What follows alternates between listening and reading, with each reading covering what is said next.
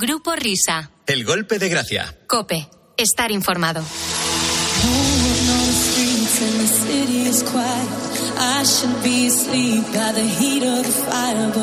Hola, hola, son las tres, las dos en Canarias.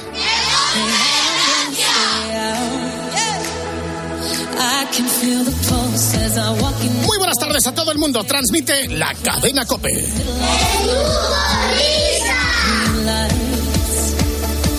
Eso somos nosotros. Cuenta atrás. Quedan nueve horas para que comience el año 2024.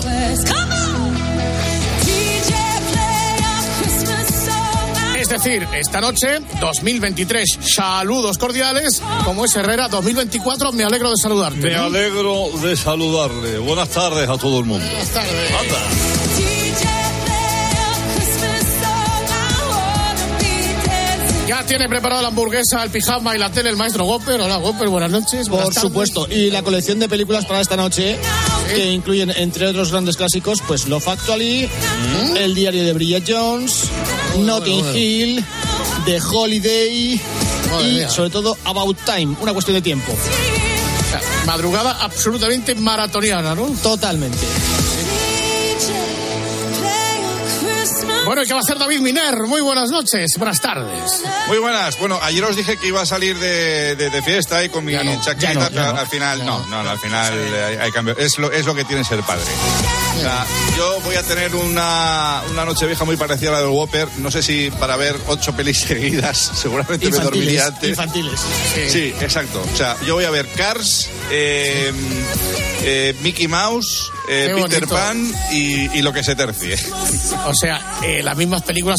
Tú, lo mismito que Enrique hacer esto, ¿no? Enrique, tú también vas a ver Cars, Mickey Mouse y. Exactamente. Hombre, Cars es, es, eh, el, el protagonista Rayo McQueen, que es un coche rojo. Sí. Eh, yo, eh, si, si es un coche más tirado a verde, ¿eh? pues, pues mucho mejor, sí. Pero yo, yo tengo mis peliculitas, pero bueno, como hay niños delante, prefiero no decirlas. Bueno, lo que vamos a hacer es. eh, buenas tardes, ahora sí que sí. Ahora ya estamos. Ya estamos. Rubiales. Ya estamos. Me imagino que Ramón. Tú ya estarás Ramón en la puerta alzada, ¿no? Está en la Yo puerta alzada preparando. Mira, mira Luis, yo estoy esperando aquí a una amiga tuya. ¿Eh? Sí. Porque, claro, son las 3 de la tarde, tres y pico ya. Tiene que llegar, tenemos que probar maquillaje, realización, peluquería. Y Jenny Hermoso tiene que estar más guapa que nunca. ¿Puedo ir yo? ¿Puedo ir? ¿Puedo ir? No te Hombre, ni acercarte. supuesto. Ni acercarte. Hay un cordón de seguridad. ¿no? Claro, la madre, de verdad. Pero si el, el que di la campanada fui yo. Yo sí que fui el que di la campanada y estaremos aquí en casa naturalmente viendo la primera cadena de la televisión española, que es una televisión con grandes valores, esperando a que empiece Ramoncho y sobre todo para escuchar a Jenny como... ¿La va a dejar a Jenny que dé los cuartos? Sí. Y que le voy a dejar que dé el carrillón. ¿Cómo hace el carrillón, Jenny? Ding, dong, ding, dong, ding, Ah, eh. Muy bien, hija mía, ya te puedes ir. Venga. Bueno, exactamente. Muy bien, Ramoncho. Un fuerte abrazo. eh. Tienes grandes valores, te admiro mucho. Oye, os quiero mucho. Un beso para todas las familias que ahora mismo estáis en torno a la radio. No os perdáis las campanadas conmigo, que llevaré mi capa y diré aquello de. ¡Clink, clan! ¡Clink, clan! ¡Clink, clan!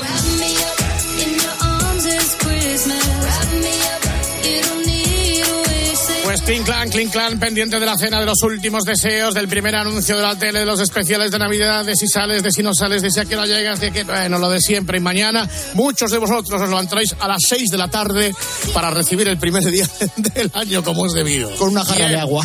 Oh, venga las jarras de agua por ahí rulando.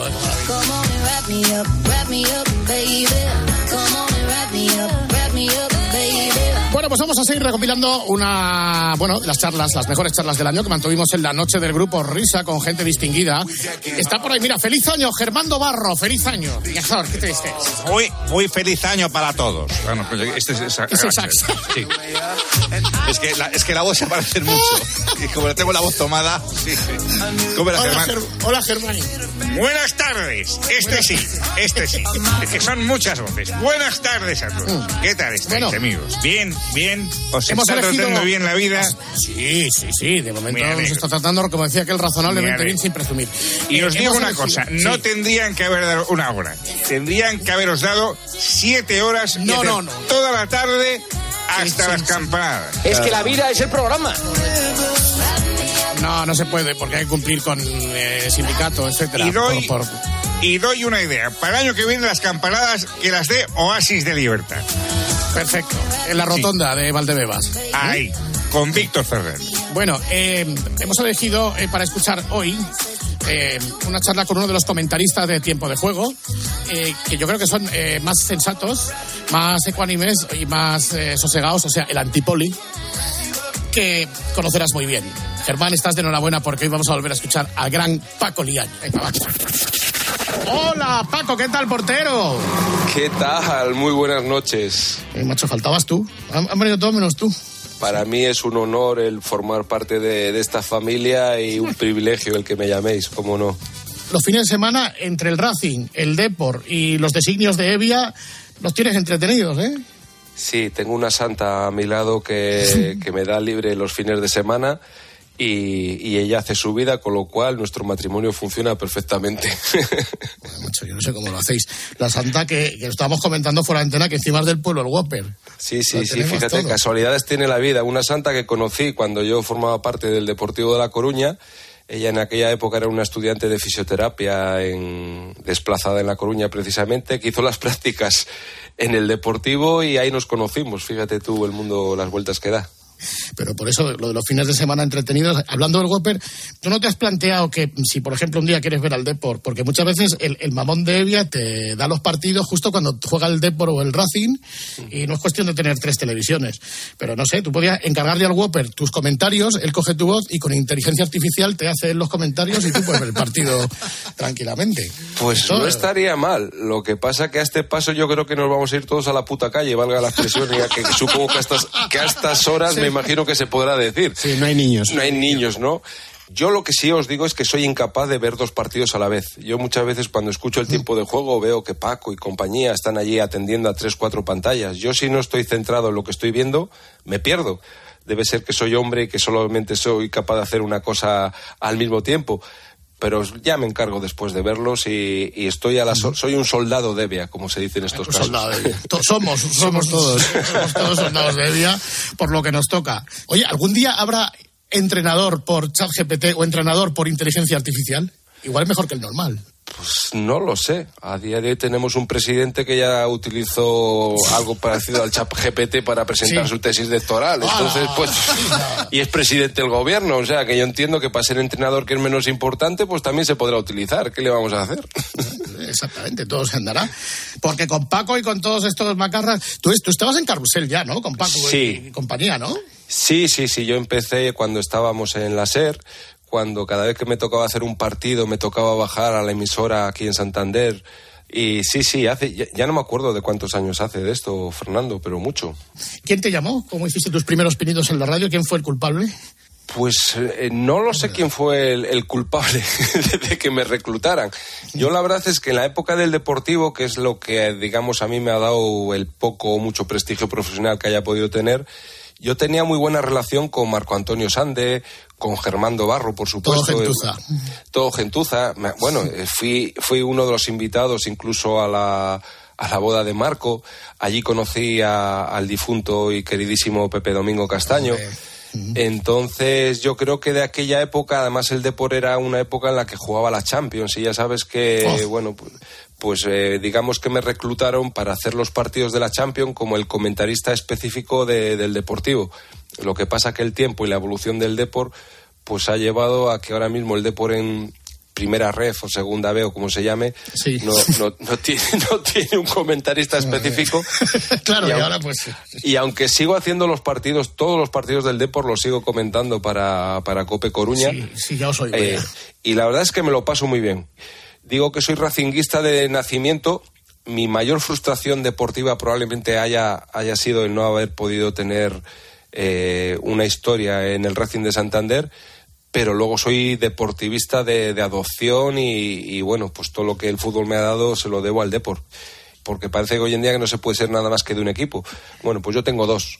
Hombre, es que cuando te preguntan Racing Depor es como si te preguntan si quieren más a papá o a mamá, ¿no? Sí, sí, pero que en este caso es perfectamente compatible. Y mira, yo lo pasé muy mal hace, hace dos temporadas, cuando el Racing y Depor coincidieron en el grupo de, de Segunda B, que acabó con el ascenso afortunado del Racing. Bueno, yo me marché de Twitter, porque siempre era el protagonista negativo. O sea, o me pegaban los del Depor o me pegaban los de o los del Racing, por defender un poco con objetividad, entiendo yo, lo que yo pensaba de, de lo que era aquel enfrentamiento deportivo que luego además se ensució mucho con aquel partido que recordaréis que se suspendió por, porque el Racing eh, eh, adujo que tenía problemas con el COVID y demás. Bueno, en fin, pues ya está, pues ya está. Si yo sigo siendo, sigo siendo socio del Racing, sigo viendo todos los partidos del Deport, mis hijos son socios del Racing y mi mujer también, que no le veo ninguna incompatibilidad. Pero bueno, al fin y al cabo luce más la polémica que buen rollo y, y en esas estamos. Vamos a hablar del tema de la semana, aprovechando que tenemos por aquí y que se supone que eres un tío sensato. La plaga de las lesiones, que ha cristalizado en la lesión gravísima de Gaby. Muchos, eh, o algunos, le han echado la mm, culpa, yo creo que de forma injusta, al seleccionador, a Luis de la Fuente, pero luego todo aquello, pues ha abierto en canal, digámoslo así, el debate de la sobrecarga de partidos. ¿Qué pasa? Que al final estamos tirando tanto de la cuerda que al final vamos a romper la cuerda, ¿no? Sí, yo creo que la clave de todo esto está, como bien dices, en la sobrecarga de partidos, pero sobrecarga de partidos que empieza desde la pretemporada. Las pretemporadas al uso que se hacían hace unos años han desaparecido. Hoy, al segundo día de entrenamiento, equipos como el Madrid, el Barça, el Atlético Madrid, todos los grandes, que son los que acumulan a todos estos jugadores internacionales, eh, organizan una gira y al segundo día empiezan a jugar partidos. Es decir, Madrid-Barça además, Madrid-Arsenal, Barça-Arsenal, sí, sí, de, partidos gordos. De primer nivel, es decir, ya de, con exigencia competitiva. Se ha hablado siempre que es, es, esa fase de la temporada, la pretemporada, donde estos equipos sientan las bases físicas que luego han de sostenerles a lo largo del año, porque luego entre semana, durante la temporada, no tienen periodos, digamos, de preparación. ¿Por qué? Pues porque juegan domingo, juegan miércoles, domingo, miércoles, domingo, miércoles, y entonces los jugadores que son, digamos, los más utilizados, Gaby es uno de ellos, Pedri en su momento, tienen periodos de, de competición, descanso, competición, descanso, no, ya no, la, la, preparación física, por así decirlo, desaparece. Y eso que hoy en día los futbolistas son atletas. La mayoría sí. de ellos tienen su preparador físico personal, y lo que van a hacer cuando van a los entrenamientos, ya digo que es más recuperarse que, que, otra cosa. Entonces, ¿quién tiene la capacidad para solucionar esto? Yo he escuchado a Guardiola que son los propios jugadores que se planten. Ya, entonces nos quedamos sin las competiciones. O sea que no es tan fácil como, como puede parecer y lo más sencillo es echar la culpa ahora mismo a De La Fuente. Yo entiendo perfectamente a Luis De La Fuente. Él quiere utilizar a los mejores y el, el poco tiempo de, del que dispone de ellos. Entiendo que el seleccionador haga lo mejor que él considera para su equipo, que es la selección, y a partir de ahí no le, de, no le derivo ninguna culpa. Mm, qué antiguo suena, ¿verdad? ¿Te acuerdas? Que es qué vintage eso de el Madrid realizará la pretemporada en cabeza de Manzaneda. Por ejemplo. O el, el, el Barça, el Stas de Papendal o de no sé dónde era todo aquello. Y jugará como mucho el Carranza y el Teresa Herrera. Ahora, ahora, ahora es más, pues por ejemplo el Barça, que la temporada pasada, en la víspera de las vacaciones de Navidad, termina el partido, coge un avión, se va a Japón, juega ese partido, se vuelve, se van los futbolistas de, de 3, 4, 5 días de vacaciones. Este año creo que lo repite, no creo que no es a Japón, pero también se desplaza a Dallas. A, creo. a Dallas.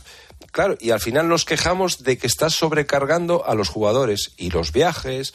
Si es que al final es una explotación y luego tenemos futbolistas que además termina la temporada y este año hay Eurocopa, eh, Juegos Olímpicos, luego Mundial, luego eh, Copa de Naciones. Si es que no se han eliminado las vacaciones de, de los futbolistas, ¿cómo no se van a lesionar? Pues, pues claro. lo raro es que no se lesionen y competiciones con las que no contábamos o no formaban parte entonces de nuestro ecosistema en aquellos años. La Supercopa de España en Arabia Saudí, sí, la sí. Supercopa de Europa, pero luego por parte del otro lado de la FIFA UEFA, la Nations League. Ahora el mundialito de clubes que lo van a hacer de 25 equipos y el próximo mundial de 48 equipos. Todo se, por nos, la se pasta. nos ha ido la olla, ¿no? Pasta, todo pasta, por la pasta, dura. todo por la pasta, Fernando.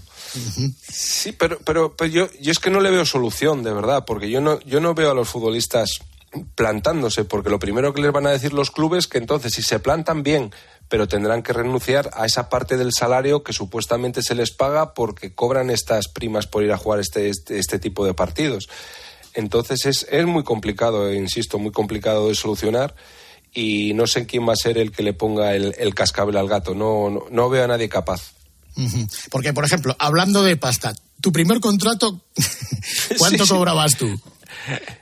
Pues mi primer contrato con el Racing de Santander fueron 200.000 pesetas al año. 200.000 pesetas Fíjate. para la gente Madre de hoy en día eh, 1.200 sería euros. la equivalencia Sí, sí. a 1.200 euros, Sí, repartidos en 10 mensualidades. En el año, creo que es, además tú debutas en el año 83-84 que estaba el Racing en segunda Sí, y, y creo que fue en, eh, en Zorrilla, pero además eh, mm, bajo unas circunstancias muy especiales porque era una huelga futbolista, ¿no? Eso es, eso es. Fue coincidiendo con la primera huelga de futbolistas profesionales que se hizo en España, que la- esa jornada la jugaron la mayoría de los filiales, y yo recuerdo que de aquella, aunque estaba en la primera plantilla del Racing, yo estaba haciendo la mili. Y entonces, Es que fíjate, parece- qué antigu- fíjate qué antigüedad. Parece, parece que su- estás hablando del fútbol de Gila, que, que- que contaba lo de la fábrica cemento y todas estas Claro, yo estaba haciendo la mili y al estar haciendo la mili como militar no, no tenía derecho a la huelga y entonces yo tuve que, que jugar. Además perdimos 0-1-0 en el viejo Zorrilla y al día siguiente me acuerdo que me pusieron un 3 en el marca. Fíjate qué antigüedad. Además, yo creo recordar que era una huelga de futbolistas, pero algunos, no sé en qué equipos, de primera o de segunda, no la secundaron y entonces cuando jugaban los partidos, eh, García no decía el nombre de los futbolistas. Por ejemplo, Real Sociedad 1, Español 0 y el de la Real Sociedad no ha secundado la huelga. Autor de en tanto, el Esquirol número 7. No decía el nombre y solo los denominaba por esquiroles. Sí, de la no, misma no. manera que otro día que, no sé qué equipo, no me acuerdo, ¿eh? que los jugadores decidieron no hacer declaraciones a la prensa. García se mosqueó y, por ejemplo, yo qué sé, Zaragoza 2, Sevilla 0. Pues pon que, que los que no han decidido hacer declaraciones son los del Zaragoza. Real Zaragoza 2, Sevilla 0, goles del mudito número 7 y el mudito número 9. Sí, sí, sí. sí, Eso me, suena perfectamente y vamos, y lo, y lo- y lo entiendo, vamos, en García me lo puedo creer todo. Esos, esos primeros años del Racing, ¿verdad? Eso sí que era un campo en condiciones, los viejos campos de Sport del Sardinero, embarrado hasta las trancas en invierno. Bueno, hay una Bueno, anécdota, hay una anécdota, Fernando. Yo, claro, yo empiezo en el Racing recién pasado de juveniles. El entrenador era José María Maguregui. Grande. José María Maguregui era, era espectacular. Era, era otro fútbol. Me acuerdo que teníamos un utillero, Terio, que tenía una relación muy, pues muy buena con, con Maguregui y cada vez que venía el Madrid o, a- o el Barça a jugar al Sardinero, ya podía llover esa semana o no. Lo cierto es que el domingo el campo iba a estar embarrado, pero Sí o sí. embarrado que se te, que- se te perdían las botas dentro de- del lodo. Y una llamada de, Terio, ¿estás regando? Pero si está lloviendo a mares, José Mari, tú sigues regando. Pues, pues nada, Terio a regar. Sí, sí, bueno. Me acuerdo en los viajes con Maguregui en el avión, siempre se sentaba en donde había una ventanilla de emergencia. Y él tenía de aquella una pierna, no recuerdo si era la derecha o la izquierda, que la tenía, digamos, estirada, no la podía doblar. Pues abatía el asiento delantero, ponía la pierna encima de- del asiento y viajaba en el, en el avión como si fuera un, como si fuera un jeque. Se, se hacía una zona de preferente para él. Vosotros que sois jóvenes, ¿verdad? ¿No? Que estáis acostumbrados a esto del juego bonito, al, al, al tiki-taka, a sacar el balón de atrás, al pase, etcétera, al guardiolismo y, y al panenquismo. Maguregui, que era un tío, yo leí las entrevistas muy bajo, pero lo de la leyenda de Amarrategui no es leyenda, ¿no? Es una verdad como un templo, ¿no? Bueno, que va, que va, eso era... Él planteaba los partidos en la pizarra que al extremo le mandaba a marcar al lateral. Y, y la, típica, la típica imagen salía del banquillo allí del sardinero y con la mano derecha hacía... Vamos para adelante, salimos, salimos. Se sentaba en el banquillo y desde el banquillo, cuando lo veía, eh, hacía con la izquierda, ¡para atrás, para atrás, para atrás! Para O sea, despistar, él salía, salía al campo para que le viera la gente que mandaba al equipo salir de la defensa y en cuanto se sentaba en el banquillo, con la otra mano les decía, venga, para atrás, para atrás. A los defensas les decía, no quiero pasecitos, quiero cuñas. El cuñas eran los patadones para que corrieran los delanteros. Pues así era el fútbol entonces, pero bueno, te lo pasabas bien. La verdad es que era un tío muy simpático. Luego, en las charlas, ponía la, en la pizarra, jugamos contra el Sporting. Y ponía la alineación del Sporting. Abladanedo primero, mister, que ha puesto... Abladanedo primero, Abladanedo segundo, porque en el Sporting, si recuerdas, jugaba un hermano de- del portero de Ablanedo y, y ponía Abladanedo. Bueno, y, y cuando tenía que poner el nombre de un extranjero, pues imagínate lo que, lo que allí podía poner. Sí, una cosa. Algún yugoslavo, ruso o lo que, o lo que fuera. indescifrable. Porque así, en aquellos años, claro, tú jugabas en el Racing, estabas a la sombra de dos grandes porteros que fueron Pedro Alba y José Ceballos, ¿no? Pero. Bueno, pero- José Ceballos, José Ceballos, digamos, fue el que me dio el empujón para que yo me fuera. Ah, vale. José Ceballos es más joven que yo. Yo estuve a la sombra de Pedro Alba, que, que por otro lado Pedro Alba era el eterno suplente del Racing en la época de, de Damas, de Pereira. Bueno, est- estamos hablando de la antigüedad, Fernando. Tú antigüedad. lo recuerdas porque bueno, sabes bastante historia del Racing de Santander. Pero yo estuve a la sombra de, a la sombra de, de Pedro Alba. Y ya el último año, digamos, cuando Pedro Alba se jubila, que llega Armando Ufarte al Racing de Santander de, de entrenador, pues es cuando a José Ceballos, que venía de, de juveniles y del Rayo Cantabria, le dan el paso y vamos a disputar entre los dos la, la portería. Y yo inicio la temporada, los dos primeros partidos jugando contra el Bilbao Athletic, recién ascendido de, de la segunda B, y perdemos en casa en el Sardinero. Y el primer partido de Copa lo jugamos contra el Sestao y también perdemos. Y el segundo partido de la Liga, que íbamos a Eibar, pues justo en el, en el propio campo me entero que juega José Ceballos y desde ahí ya no volví a jugar ni un solo partido. Se acabó. Hablabas Se acabó. del Sestao, que es la próxima estación donde aterrizas. Eh, Sí, y eso sí, fue en el año 90, ¿no? Sí, sí, sí, fue en el año 90, no- la temporada 90-91. 91, que estaba el Sestao en segunda, de cuando, cuando escuchábamos en el campo de las llanas, pues ahí, ¿no? Sí. Sí, sí, con el mítico entrenador. Qué bien me lo pasé allí. Me lo pasé fenomenal. Y eso que, que hice más kilómetros que. Porque, claro, eh, Santander Sestao no, no están a 100 kilómetros, pero por una carretera con un tráfico y no es como hoy en día que hay autovía. De Claro, aquella- joder, perdóname, yo, yo, he- yo he llegado a tardar de Zaragoza a Bilbao dos horas y media y de Bilbao a Santander cuatro. Tal cual, Está al lado. como lo cuentas. Eh, pues esa época todavía la pillé yo. Pero ya digo que fue una época maravillosa. Eh, jugué toda la temporada con el Sestao. El entrenador era el mítico Blas Ciarreta. Hombre. un tío que bajaba todos los santos del cielo. Eh, sí, sí, o sea, sí, sí. o sea, no puedes reproducir a- ni siquiera a esta No hora se- ninguna no frase se- de... no sería capaz no sería capaz de reproducir a estas horas la cantidad de tacos que podía manejar aquel hombre pero eso era una vez que atravesaba la puerta de las llanas hasta el vestuario porque terminaba el entrenamiento salía de las llanas y, se- y paraba a tomar una cerveza que de aquella era típico que los jugadores después del entrenamiento seguíamos tomando una cerveza un agua un vino lo que fuera Con los primer- periodistas. con los periodistas y Claro. tal. Y entonces ya aquel hombre que primero te lo decía todo a gritos tenía una tenue voz que casi no se le escuchaba, todo muy suave. Era una enciclopedia del fútbol vizcaíno y guipuzcoano. Conocía a todos los jugadores y tenía un conocimiento del fútbol base que para mí me dejaba eh, alucinado. O sea, un, un tío que si en contexto fútbol para mí ha sido un, un gran entrenador y al que estoy eternamente agradecido. Pero es verdad que cuando llegas ahí te dice, no, si yo te he traído a ti para venderte el año que viene. Tal cual, tal cual. ¿En sí, serio? sí. Así fue, así fue, sí, sí. Dice, mira, nosotros venimos a ficharte. Me acuerdo que nos reunimos en el Marinero en Castro. eh, Hombre, buen sitio. Bueno, ya, oye, tenía que parecer algo importante la cosa, ¿no? sí, sí, sí. Pues allí nos reunimos. Dice, mira, no tenemos dineros para pagarte. Allí recuerdo perfectamente que cobré dos millones de pesetas en 10 mensualidades de 200.000 pesetas, Fernando. Esa fue mi, mi sueldo del sestao. Y la gasolina por mi, por mi cuenta, ¿vale? Entonces, Joder, vaya tiempos. eh, eran tiempos, bueno, ese es, ese es el fútbol, ese es el fútbol que mucha gente no conoce y, y que a día de hoy evidentemente no, no está, pero... Ahora hay vuelo charter. eh, Ahora hay vuelo charter y, y en segunda vez se gana bastante más dinero que entonces en, en segunda división. Estábamos hablando de fútbol profesional, pero, pero como yo era en la mayoría de los contratos de aquel sestao. Y yo me acuerdo que de aquella venían dos coches todos los días desde San Sebastián con futbolistas de, de aquella zona más otros ocho o diez de, de la zona de Vizcaya y el único extranjero, por así decirlo, en aquel equipo era yo, que era cántabro.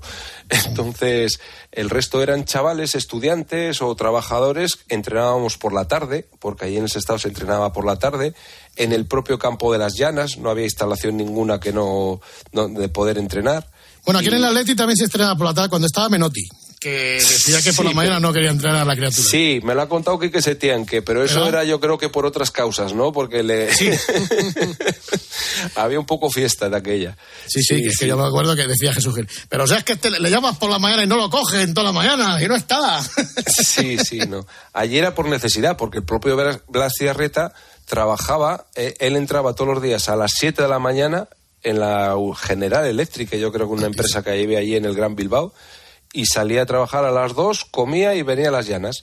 Yo recuerdo viajes, fíjate, hacer viajes, claro, terminamos de jugar a lo mejor en, pues donde nos tocara, autobús, había colchones tirados por el suelo del, de- del autobús que llevaban los propios jugadores, y yo recuerdo que Blas Tierreta, que no tenía coche, llegábamos a, a Sestao y yo con mi propio coche dejarle a la puerta de la, de la, de la empresa donde él entraba a trabajar el fútbol de, de aquella Sí, sí, época. El fútbol de Gila, el de la fábrica de cemento.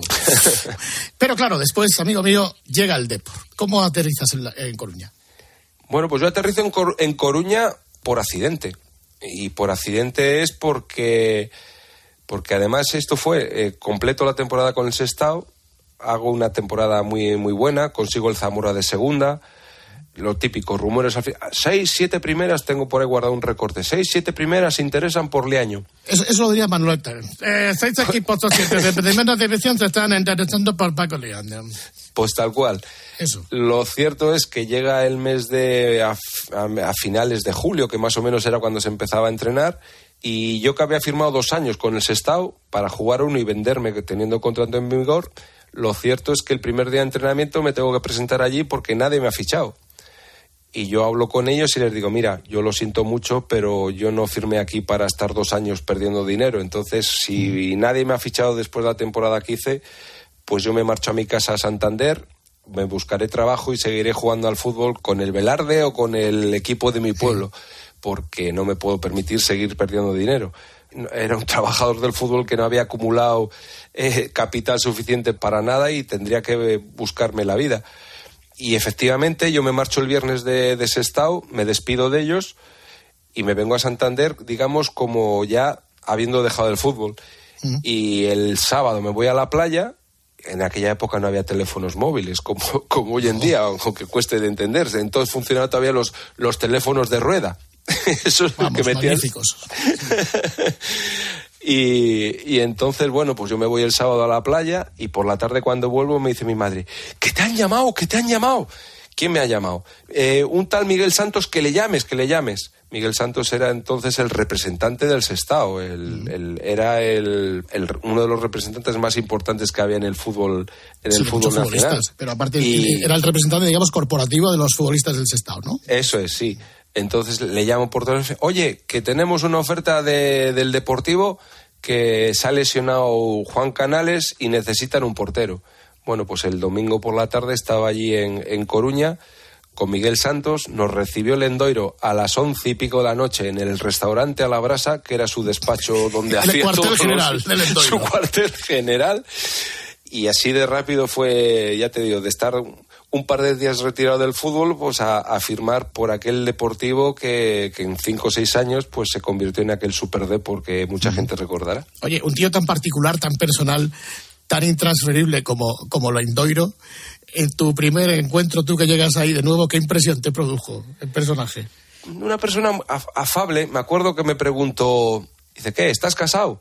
Digo, no, no, no, no. Dice, ¿tienes novia? Digo, no, no, no. Dice, y se frota las manos y dice, otro que casamos aquí. me acuerdo perfectamente de que esa fue su, su expresión. Y no se Un equivocó. hombre- no, no se equivocó, ¿no? o sea, que sabía de fútbol y, y demás cosas. No, a ver, en el trato, en el vis a vis, eh, muy amable, muy... Pero bueno, la verdad es que yo ese día, entre el cansancio del viaje, el no sé qué, lo único que estaba deseando era irme a dormir y, y al día siguiente ponerme a entrenar, que al fin y al cabo era un poco la, la- la ilusión de mi vida. Fíjate, volver a primera división, el tener la oportunidad. A los tres, cuatro días de llegar a, a La Coruña, Fernando, juego un Teresa Herrera contra Layas de Ámsterdam. Ahí estamos. Fíjate, fíjate lo que supuso para mí, yo que me considero un enfermo del fútbol, porque yo en mi época, yo sería la- el, el- el futbolista más feliz hoy en día que los profesionales tienen a su disposición todos estos técnicos y todos estos especialistas, que es el gimnasio, que es el entrenamiento específico. En mi época de eso no había nada. No había nada. Ni, ni Entonces, nutricionistas, ni cosa de esto. nada.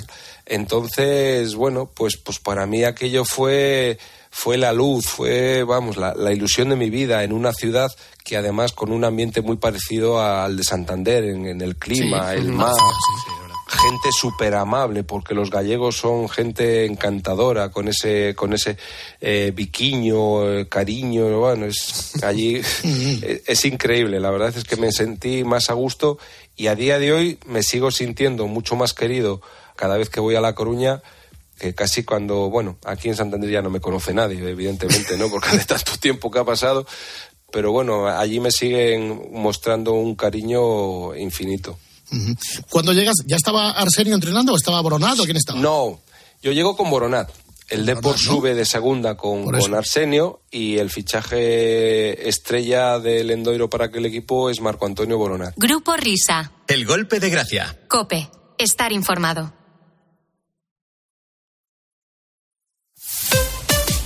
Escuchas Cope. Y recuerda, la mejor experiencia y el mejor sonido solo los encuentras en cope.es y en la aplicación móvil. Descárgatela.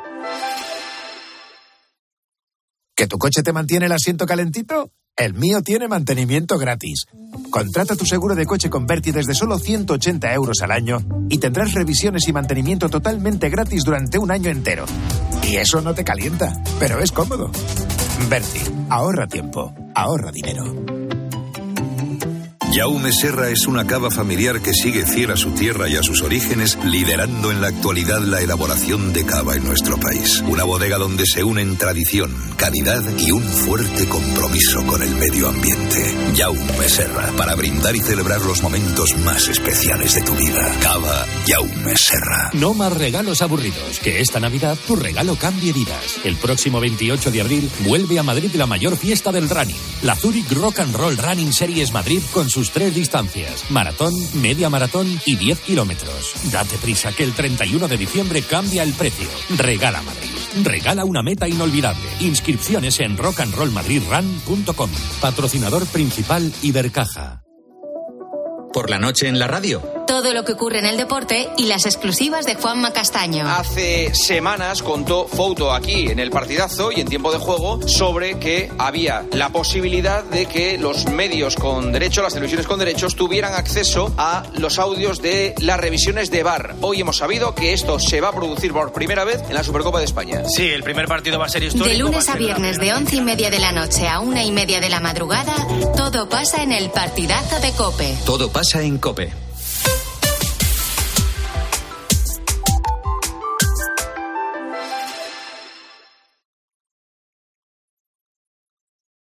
Grupo Risa. El golpe de gracia. Cope. Estar informado. Espérate que nos han dejado por aquí un mensaje que yo no sé ni de qué va. Dale guapo al botón. Hola queridos, ¿cómo os quiero a todos, eh? A ti, Oscar, a ti, Fernando, a mí, David. Sois los números uno, los números uno. Ahora, es verdad que teníais una asignatura pendiente. Entrevistar al mejor Zamora de la historia del fútbol español, por Dios, Paquito Liaño, que es un tío extraordinario. Ahora, no está bien de la cabeza, como todos los porteros, está un poco averiado.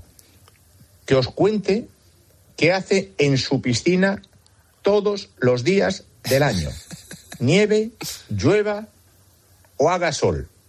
A mí cuando me lo dijo no daba crédito.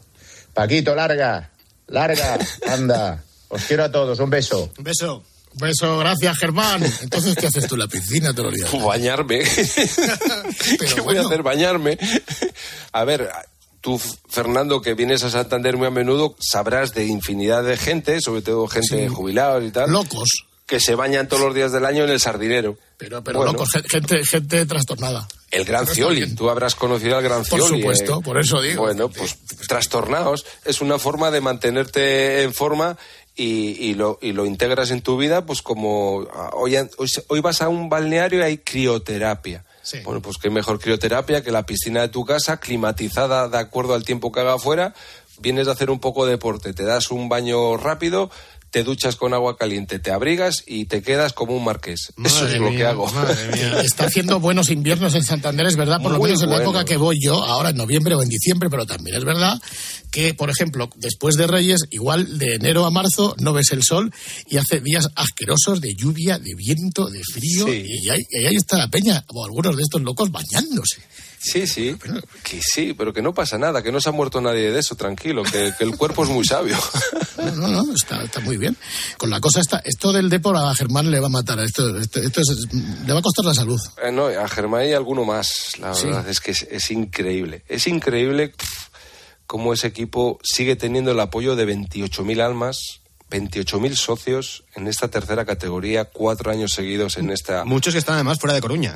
Sí, sí, sí, sí, es, es increíble. Y vaya a donde vaya a jugar en España, va acompañado por, por infinidad. Bueno, la colonia de gallegos en Madrid, por ejemplo, el último día que se jugó en Fuenlabrada, como no les vendieron entradas, se pusieron en una esquina que había allí como unas vallas publicitarias y desde allí animaban. Bueno, es una locura. La verdad es que es una locura que no tiene razones para explicarlo porque lo que se vive luego en el día a día, pues es muy dramático, sobre todo para toda esta gente que hace uno tanto Que ha visto lo que ha visto. ha visto lo que ha visto, claro, porque es que el Depor ha, ha- ha llegado a una semifinal de la Champions eh, con aquel mítico partido contra, contra el Oporto. Si nos pasa en Zaragoza lo mismo, exactamente lo mismo. Igual, es difícil de explicar. Bueno, lo que ocurre con el fútbol aquí en, en España yo creo que, que es difícil de, de explicar y sobre todo para estos equipos que, que ahora mismo están peleando en, en- en estas categorías inferiores, que es que es muy difícil. Claro, fíjate, el domingo pasado el Depor va a jugar a Tarazona. Con todos mis respetos para Tarazona, que será que una, nació- ma- ahí nació Paco Martínez Soria, tío. una maravillosa ciudad, pero claro, pues fíjate. Pero bueno, es lo que hay y no tiene fácil solución, ¿eh? Porque mira cómo estamos en la clasificación. Claro, es que como, como el Depor, al igual que le pasa al Zaragoza, no acaba de subir, no acaba de pegar el estirón, pues claro, eh, esto Germán lo acusa. Y nuestro otro Germando Barro, me acuerdo que acuñó esa frase de hay que demoler Riazor. Hay que demoler Hay que Riazor. demoler Riazor. Sí, sí, sí, sí. ¿Te acuerdas que nuestro Germando Barro, una noche, una noche de estas llamó a un, a un psicólogo? Espérate, pon- ponlo, Goper. Sí, hola. Buenas tardes. Sí. Me llamo Germán. La vida es un auténtico desastre. Sí. Hablas con el mecánico y es un desastre. Vas a cualquier sitio de Coruña y es un desastre. Vas al médico al centro de salud y está de capa caída por este equipo que no sabe dónde va. Germán, Germán, perdona. Hablas perdóname. con el frutero. Germán, Germán, Germán, perdona. ¿Me puedes llamar eh, hacia las dos y media? Es que, ¿sa- ¿sabes por qué no puedo llamarte a las dos y media? Porque el Depor es un desastre. Hay que demoler Riazor. Me ha llamado mi amigo Pepe y le he dicho, Germán, Pepe, que- que ahora no esto puedo. hay que demolerlo. Germán, La no- afición del Depor no se Germán, merece que ahora no puedo. Sales ahora no por la puedo. calle el sábado por la noche en Coruña y la gente está tirada alcoholizada. Germán, por el que no puedo ahora. ¿Y cuándo puedes? Pues a partir de las dos y media. O sea, antes no te puedo decir que Coruña está destrozada. Sí, pero que ya está. coges un taxi y el taxista Germán, te recibe Germán, te llorando. que, Germán, que te tengo que dejar, lo Hay que acabar con esta farsa, Paco. Hablas con el mecánico y es un desastre. Germán, que Sales ahora no por la calle y es un desastre. Bueno, pues es que luego le volvimos otra vez a llamar. Es que, es que exacto, oye, a las dos y media, pues va, a ver, otra vez. Hay que perseverar. La, la gente Soy tiene mucha hermano. paciencia, ¿eh? ¿Qué te pasa, Germán? Desastre. Sí. Es un desastre. Y ya no sé qué hacer. Ujú. Hay que demoler Riazor. Riazor. Porque este equipo no tiene pegada, no tiene pasión, no tiene tensión, no tiene estilo, no tiene nada. Estoy harto y es un desastre. Cuando te refieres a este equipo, Pepe, el Depor. ujú, Ya no puedo más. pues Germán, Sí. tienes un problema de perspectiva. Que estás viendo las cosas desde un punto de vista... Desastroso. Sa- ¿Sabes el, el- el ejemplo más tonto que se pone siempre? Desastre. En la óptica Sí. hay gafas que tienen color... No, no, es que vamos a ver, el ejemplo está muy bien porque eso es lo que más de un jugador del Depor necesita, gafas, gafas para hacer un pase de 30 metros, porque no mantenemos la tensión, o sea, se ha convertido, ¿sabes en qué? ¿En qué? En un desastre, Paco. Vale. De todas maneras, Germán, veámoslo desde un punto de vista psicológico, ¿vale? Sí, sí, Paco. El ver las cosas desde una perspectiva, pero, que- que, no, no, pero no. que, pero que esa perspectiva Sí. nos hace sufrir, Desastre. ¿vale? Entonces... Debacle, caos, lo, acabó, sí. Lo, lo, que hay que hacer es cambiar la perspectiva. No, o sea, no es que haya que cambiar la perspectiva, es que es la realidad. No, la realidad no existe, Germán. Porque si cambiamos de, de perspectiva, me haría ver Celta. hay que demoler Riazor. Bueno, Germán, Sí, Pepe. Esto, esta, no puedo más. Esta, visión tuya de que no sí. puedes más, no sé qué, no sé cuántos, te hace sufrir, ¿verdad? Muchísimo, porque cada día se monta un pollo en Riazor Germán, y yo no sé qué decir. Germán, entonces lo que hay que hacer es cambiar la perspectiva. Es un desastre, Pepe. O sea, hay otras personas que son seguidores del Depor sí. y que no están como tú. No, no, es que están peor. Hay algunas personas. No, no, no, no todas. Tú vas por la calle y te encuentras con, con, un chatarero, con un frutero, con un médico, con un electricista, con cualquier gremio. Todos se quieren morir. O sea, llorando por la calle, Paco. Hermano. Me he cruzado esta mañana a las 7 de la mañana con una drag queen que venía a trabajar. Estaba hecha polvo, Pepe, polvo. ¿Sabes aquella frase que dice, todo depende del cristal por el que se mire? Pues de Góngora, sí. Es lo que te Me estás diciendo que tengo un problema óptico. Tu mente traduce no, no, no, la realidad. No, no. Pepe, escucha. Que el Depor es un desastre, que todo está mal, que es el acabose, que es un caos. ¿Y sabe de Por quién eso, es la culpa? Germán, la culpa no, es de Clarence Seyor, del alcalde de Coruña, que es Clarence. Uh, Germán, lo único que se puede hacer es cambiar la perspectiva. Porque esto es un desastre. Para cambiar de perspectiva se tiene que hacer una terapia. ¿Y, ¿Y, cuánto vale esto, Pepe? Pues durante al menos dos meses, eh, 60 euros cada semana. Perfecto. Pues mañana te llamo, Paco. Javier. Lo tengo que consultar. Javier. Me llamo Javier. Adiós, Paco. Javier. Vale, loco. Lo que tú quieras. Oye, pues es una consulta gratis que no nos han atendido. No, no, está muy bien. Un saludo a Javier, el psicólogo, que le ha llamado de cualquier forma menos Javier. Oye, pasados, pasados los años, Paco, ya, no sé, como lo miras, con nostalgia, con cariño, con pena, en lo del penalti de Jukic. No, no, no yo no, no lo miro con nostalgia ni con pena, de verdad. Yo, a ver, yo entiendo que la gente lo vivió con, como un drama y, pasados los años, como, como bien dices, ojalá, fíjate lo, que daría la gente hoy en día por, por vivir aquellos momentos, lo, lo, que significa. Yo viví aquella temporada una, como la mejor de mi vida. Tuve momentos felicísimos. Eh, ya sé que no gané la liga, pero, pero, pero el, solamente el hecho de poder ir a los campos eh, con, a pelear por un título de liga, lo dramático es cuando tú peleas por, un, por una permanencia, por no bajar. Es, eso sí que es dramático.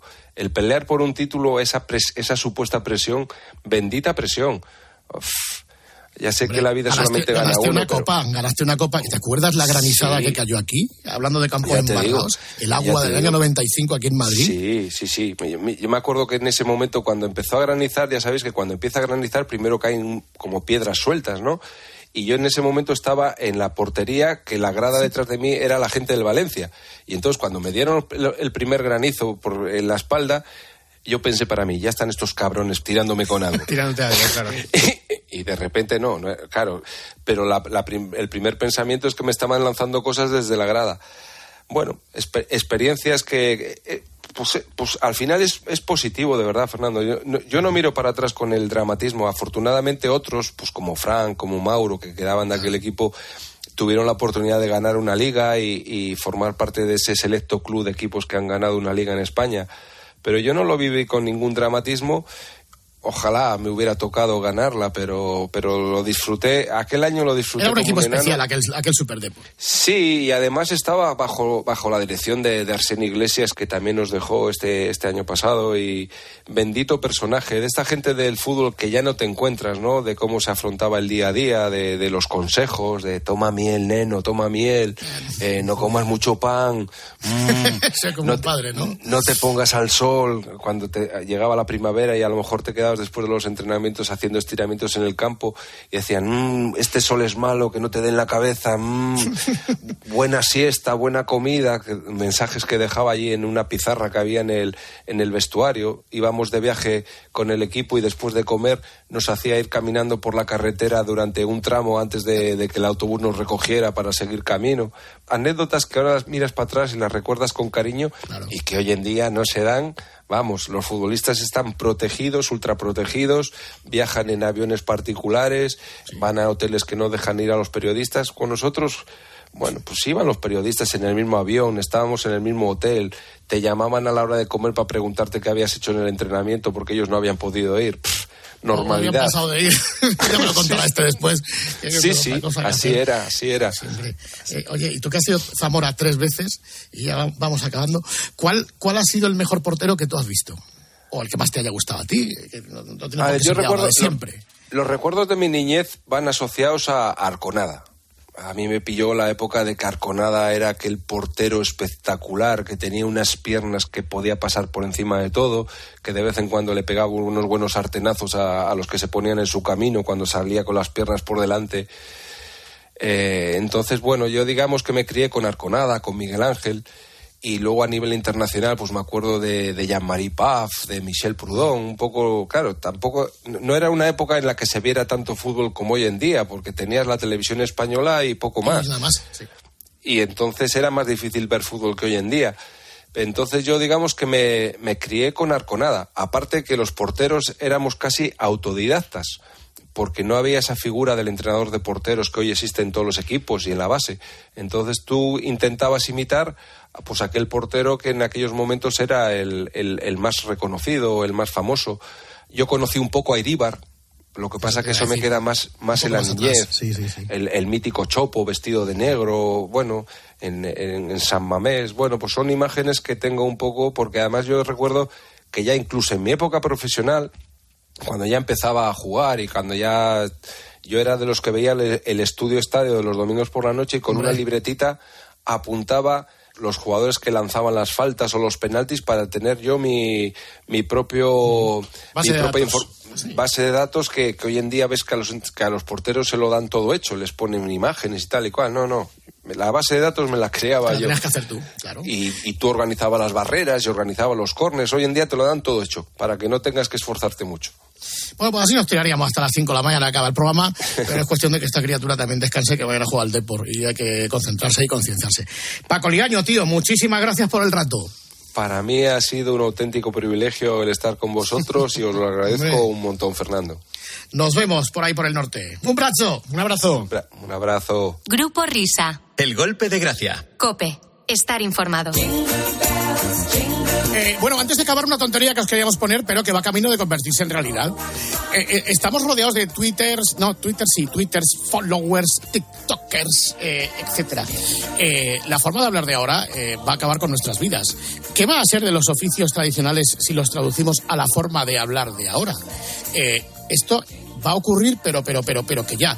Escuchad el siguiente documento sonoro acontecido en la noche del Grupo Risa con llamadas de los oyentes. Gracias, querido compañero técnica. Ya está sonando la radio moderna, la radio vanguardista. Con ese sonido 5G que está sonando y atronando a través de los cuatro puntos cardinales de nuestra piel de tara. Y dentro de este mundo de modernidad, querido amigo oyente, queremos saber a través de nuestras líneas telefónicas cuál es ahora tu trabajo, cuál es ahora tu ocupación. Desde las catafumbas de la antigüedad hemos hablado de palabras extrañas, TikTokers, YouTubers, followers, haters. Vamos, desasnadnos, queremos aprender de ti, amigo oyente. Ahí tenemos la primera llamada que está sonando por nuestra línea telefónica absolutamente analógica y convencional. Buenas noches. Buenas noches, amigos de la radio, ¿qué tal? ¿Cómo Hombre. vais? ¿Qué tal, querido amigo oyente? ¿Cuál es su nombre? No, me llamo Juan Luis. Juan Luis, eh, eh, hay que tratarle de usted o la radio moderna, eh, no sé, el tuteo es más adecuado. Hombre, no, no me seas antiguo, tío. Llámame por, llámame por mi nombre.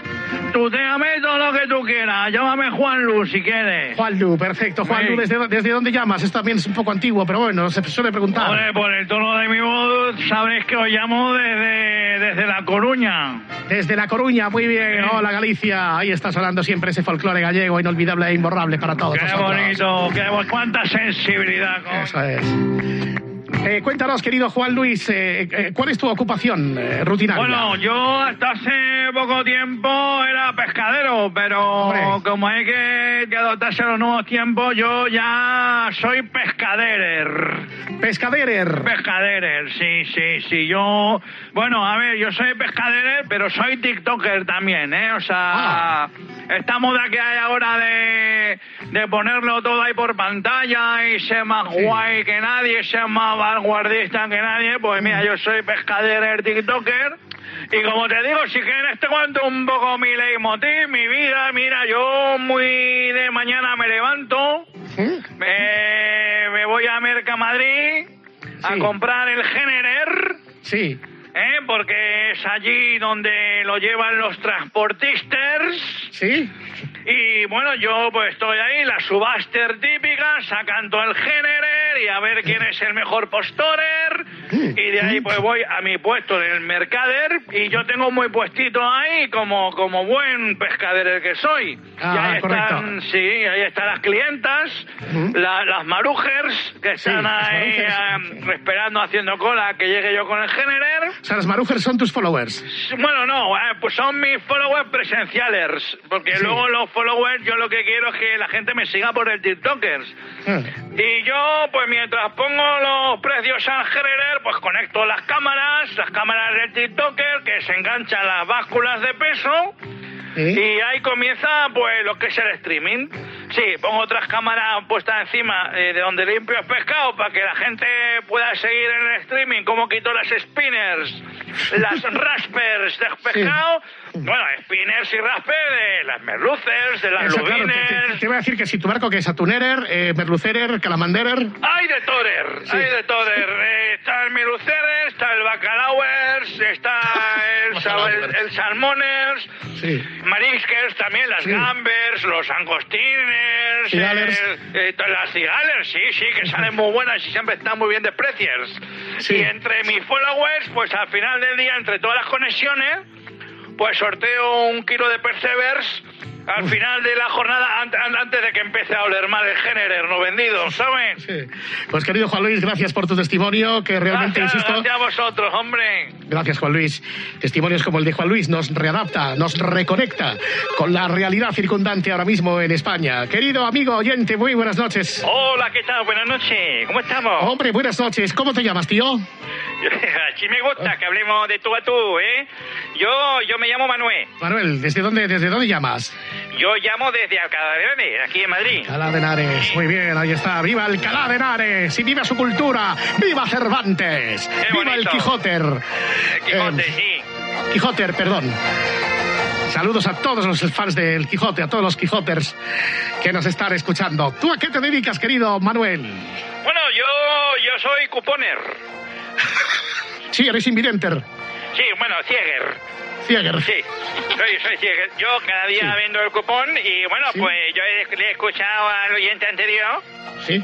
Yo, mi, mi jornada es muy sencilla. Yo también soy TikToker, cuponer TikToker. Yo lo tengo más difícil porque lo hago todo a ojo. Perdón, perdón. Bueno, a, em, a- a instinto. A instinto básico, ¿no? Sí. Entonces yo, pues cada mañana abro el kiosker.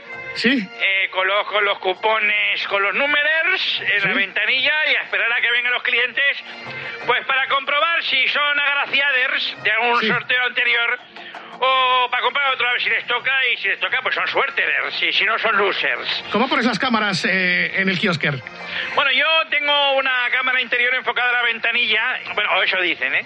Y, eh, y luego tengo, cuando se conectan los, los streamers, Sí. Creo que, creo que lo ven, porque yo no sé ni los que se enganchan. Yo dice la gente que tiene ojo que cuando tú pones la pantalla tú ves cómo van ping ping ping ping ping ping subiendo la gente que te va que te va viendo. Claro. Yo Claro. soy un hombre, yo soy un hombre de fe. Yo soy un hombre de fe y digo, bueno, a ver si esto da, porque yo no, no tengo ninguna máquina que luego me diga cuántos viewers he tenido. Ah, claro, es verdad. Eh, eh, entonces, nada, tú vendes ahí tu cuponer, tu Eurojackpotter. Sí. Yo si no tengo clientes, lo que hago es eh, pues, hacer tiempo escuchando la Copperer, a Carlos Herrera. Pues, ¿y eh, ¿Tienes, claro. ¿tienes, tienes bastoner? Hombre, por supuesto, Blanquerer. Y luego cuando termino de vender los cupones, pues voy al bar y le pido un café a mi amigo Manolo, el camarerer. Sí. Y, y, bueno, y el reclamo que tengo es que, pues también como el oyente anterior, yo lo que hago es un sorteo entre los que se conecten eh, por un sorteo de un cupón terminado pues en Quaterer, en Cinkerer o en Uner.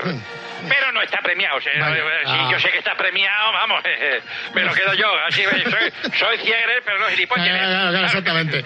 Bueno, pues querido amigo Manuel, que buena venta. Compañero. Muy bien, gracias compañero. a vosotros. ¡Viva la Copperer! Y Grupo Riserer. Insistimos, readaptación, reconexión, reinserción. Año 2023, así suena la radio, así suenan las voces de España. Buenas noches. Buenas noches. Buenas noches. ¿No serás Jesús Vidaler? No, yo iba a hacer del, del oyente anterior, pero me lo han pisado. Ah. Pero bueno, no. ¿Cómo se llama yo, usted? Yo me llamo Juan Carlos. Juan Carlos. Sí, Juan Carlos, Juan Vidal. Sí. Mm, Muy bien. ¿A qué te dedicas, Juan Carlos? Yo soy minerer. Minerer. Minero, todo. minero, minero, las minas, minerer. Minerer, minerer, sí. Como, como todo el mundo sabe. Mi trabajo consiste en taladrer. Sí. En taladrer las rockers Sí. para extraer minerales, cargarles en las vagonoters. ¿A cuánta profundidad eh, está tu miner? Uh, pues a 300 metros, 400 metros, y ese es verdaderamente el problema, el problema que tengo, porque yo siempre he querido ser minerer tiktoker. Yo y mis compañeros, los carboners. Los carboneres. Y, y, claro, ¿y el problema dónde estriba para ser TikToker minerer? En el interior de la miner, pero no hay cobertura, Ah, no claro. puedo ser influencers, no hay ni, ni, ni 3G, ni 4G, ni 5G. He llamado a Movistar Sí. para comprobar si hay fibra. A, a esta, a, A 300 300 a 300 metros. Claro, mi idea es tirar un cable RJ45 de Ethernet Sí. y que vaya desde el router abajo hasta River y me dice el instalador que, que le indique calle y número y me dice que no hay disponibilidad en la zona. De instaladores, ¿no? Claro, yo quería entre explosión y explosión responder las dudas de los followers y no, y no hay manera. Pues ya lo sentimos, querido amigo Juan Carlos. Eh, pues nada, que tengas un buen trabajo y si alguna vez hay alguna novedad en cuanto a que ya tengas fibra en el miner, pues nos lo dices, ¿vale? ¿Puedo, ¿Puedo saludar? Sí, adelante. Bueno, quiero saludar a, a Juanjo, el ingeniero, que quería ponerme la cámara junto a la linterna en el casquer para hacer los directors y mi gozo en un pozo, nunca mejor dicho. Adiós, querido amigo Juan Carlos. Adiós, adiós. Bien, señores amigos oyentes, yo creo que hasta aquí, no, no tenemos más, ¿no? Hasta aquí, sí, ¿hay alguno más? Sí, buenas noches, dígame. No, que no hay más. Ah, que no hay... Bien, pues entonces, queridos amigos, hasta aquí una fotografía, un retrater de lo que es ahora mismo la España contemporánea, de lo que es ahora mismo el mundo del youtuber, del follower, del pescadero, del cuponer, del minerer, de la sociedad de hoy. Los petardos que borran Bueno, pues nos vamos porque viene el informativer. Hasta aquí hemos llegado. Y como es la última vez que nos escuchamos en este año, que lo paséis bien. Feliz año 2024 a todo el mundo. Por ahí nos vemos. Adiós. Tiene el reloj de antaño como de año en año. Cinco minutos más para la cuenta atrás. Hacemos el balance de lo bueno y malo. Cinco minutos antes de la cuenta atrás. Marineras, soldados,